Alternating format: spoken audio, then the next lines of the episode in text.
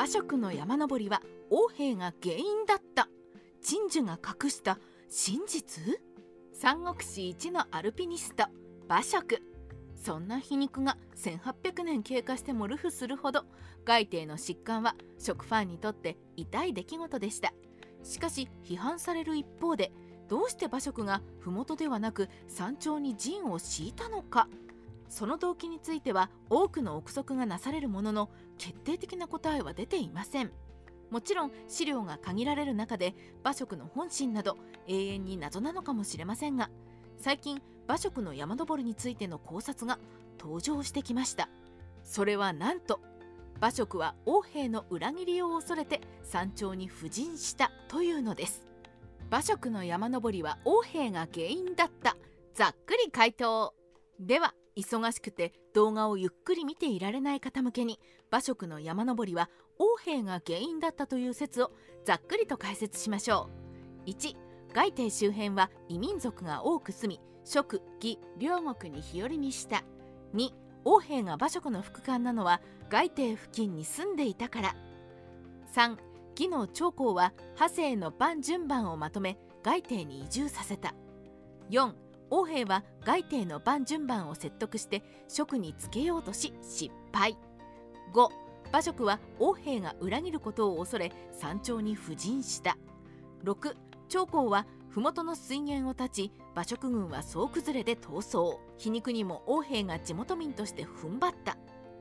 7陳寿は父が馬謖の副官なので外帝の戦略的失敗を馬謖個人の戦術的失敗とし問題の賠償化を図った。ざっくりまとめると馬謖は王兵が万順番出身の異民族であるために長江に寝返るのではないかと怯えいめも聞かず防御力の高い山頂に布陣した。ということです。さて以後はそれぞれの項目をより詳しく解説しましょう。王兵は何者？王兵はあざ名を資金といい派生当居の人です。西暦215年曹操が長路討伐のために漢中に侵攻長老は一度は歯に逃げた後に曹操に降伏します。この時の歯には総閣不古という万順番の支配者がいて曹操に派生軍大使や波東軍大使に任命されています。ところが間もなく波軍は劉備の攻撃を受けて敗北。曹操は漢中を完全放棄する前に総閣床など万順番を移動させました。王兵も総閣不古とともに洛陽に向かって皇位の地位を与えられたとされます。しかし葬儀の官老領有と諸葛亮の第一次北伐を書いた並木淳也氏の指摘によると王兵などが向かったのは洛陽ではなく外帝に近い略陽であろうと指摘しています。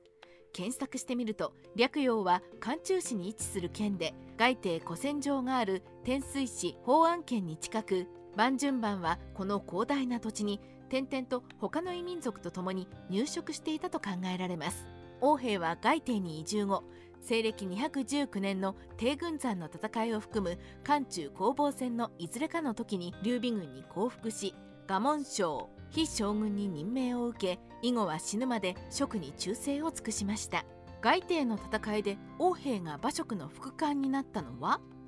外帝の戦いの際馬謖が指揮官であり王兵が副官だったことはよく知られています。ですが西暦219年前後に職に下ってからろくに手柄がない王兵がどうして馬謖の副官のポジションを与えられたかも考える必要があるでしょう。それはつまり諸葛亮が王兵に外帝付近の番順番を先導して味方につけることを期待したからと考えるのが無理がない動機ではないでしょうか。諸葛亮の期待を受けた王兵ですが外帝周辺の番順番の取り込みには失敗します。そして馬謖や王兵にとって最悪の情報がもたらされます。外帝に向けて義の長江が出撃したという情報がもたらされるのです。番順番の親玉長江が外帝に出撃。